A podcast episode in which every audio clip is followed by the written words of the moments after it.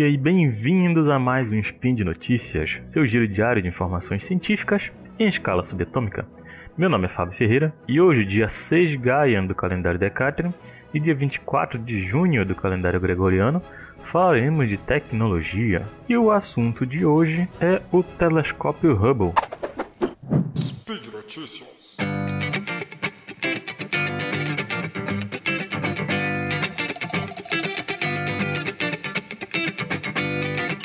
No dia 16 de junho, o telescópio espacial Hubble sofreu uma pane em um, de, em um de seus computadores. Não sei se vocês viram as notícias né, na última semana, mas bom, isso aí ocorreu. E com isso, as visualizações astronômicas foram interrompidas.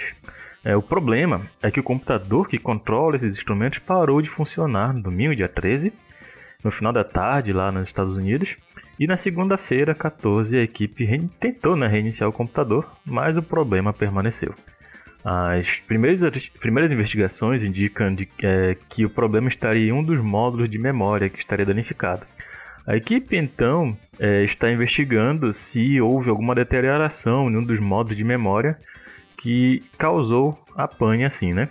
E os testes incluem a mudança para um dos vários módulos de backup por um dia para que o computador possa funcionar e checar se o problema foi resolvido. É, haverá então reinicialização de todos os instrumentos científicos para a retomada do telescópio às operações normais. Mas houve um problema, né? Essa tentativa de mudar para o módulo de memória também falhou. Embora ele tenha essa unidade de backup, se backup falhar, a vida útil do Hubble estará encerrada. Né? Então, mais testes eles serão feitos para verificar se ele vai voltar. Mas de vez em quando o telescópio Hubble sofre algum tipo de falha e é necessário que haja manutenções. Por exemplo, houveram manutenções em 2009, que foi uma das grandes manutenções que ocorreram no, no telescópio, mas ocorreram também outras vezes, como por exemplo em, em 2002, em 97, 99 e 93, né? A última delas foi mesmo essa de 2009, como eu mencionei. Nessa última manutenção de 2009, foram é, ocorreram manutenções nessa unidade de backup que está em manutenção agora. Mas nessa manutenção foram realizadas somente substituições de componentes. Essa unidade é chamada de SICIDH, que é a sigla para Science Instrument Command and Data Handling.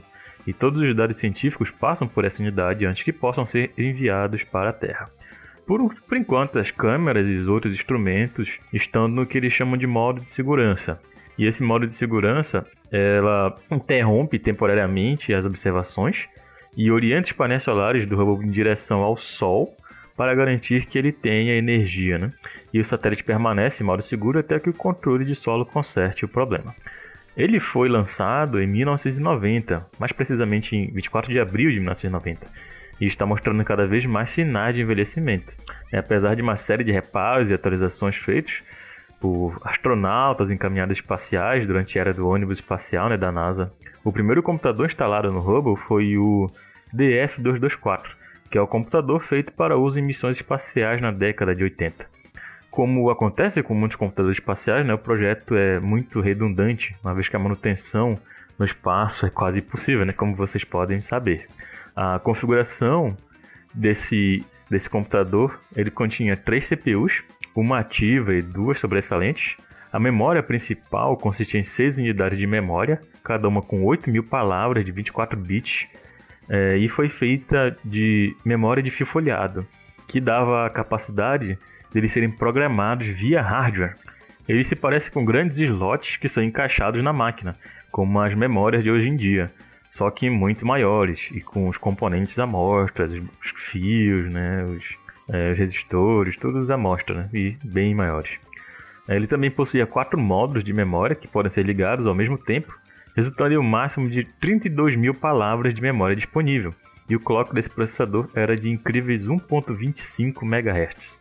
Alguns anos depois, a capacidade desse computador foi aumentada com o processador 386 que foi inserida na primeira missão em 1993.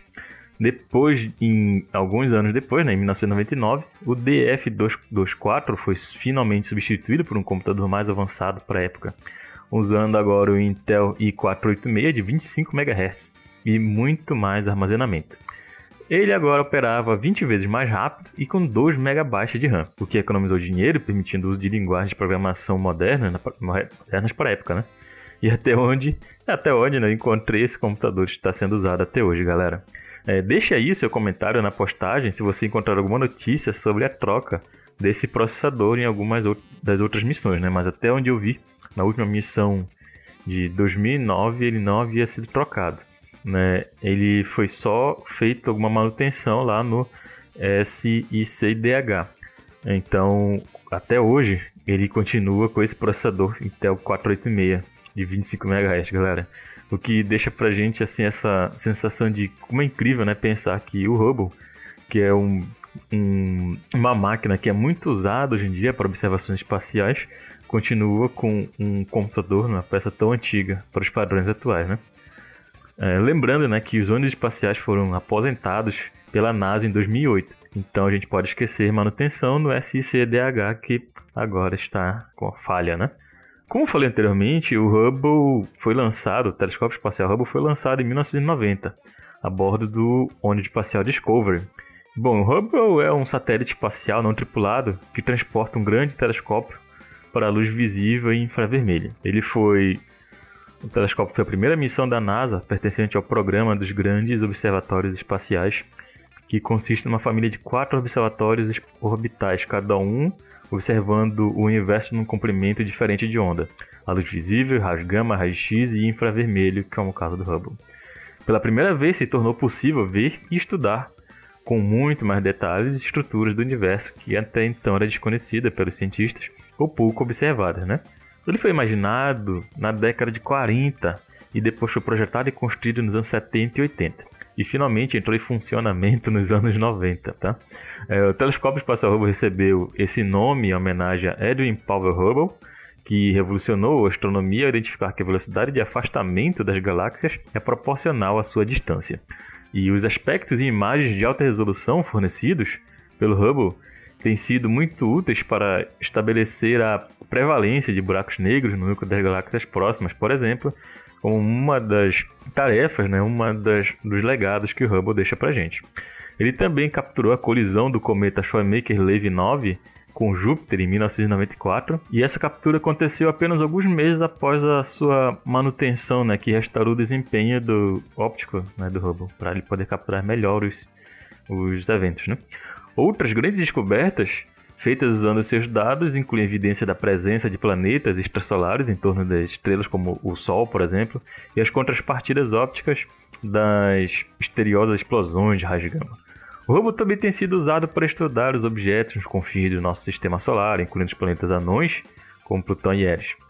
Outro legado do Hubble são as imagens produzidas pelas câmeras de espaço profundo e ultraprofundo criando imagens das mais distantes regiões do céu obtidas no comprimento de onda ultravioleta e infravermelho. Além, é claro, da popularização da ciência, né? Quem aqui entre nós né, não se viu abismado com as imagens capturadas pelo Hubble, não é mesmo? E, bom, eu como um adorador de todas as ciências, né? Adoro observar imagens do espaço.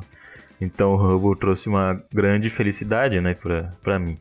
Bom, a NASA planeja também lançar o sucessor do Hubble, o telescópio espacial James Webb, em novembro. E este observatório estará muito longe da Terra, em torno de 1,5 milhão de quilômetros de distância e em uma órbita solar.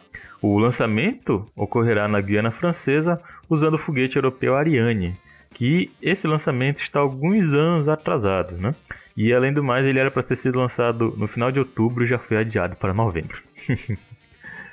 Bom, pessoal, por hoje é só. Lembrando que todos os links comentados estão no post e deixe lá também seu comentário, elogio, crítica, declaração de amor.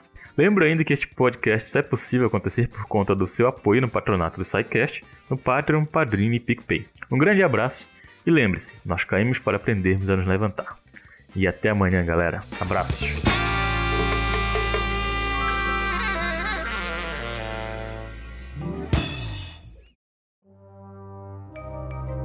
Este programa foi produzido por Mentes Deviantes.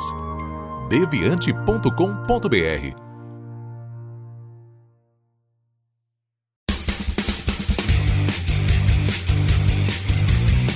Cortes, edição de podcast.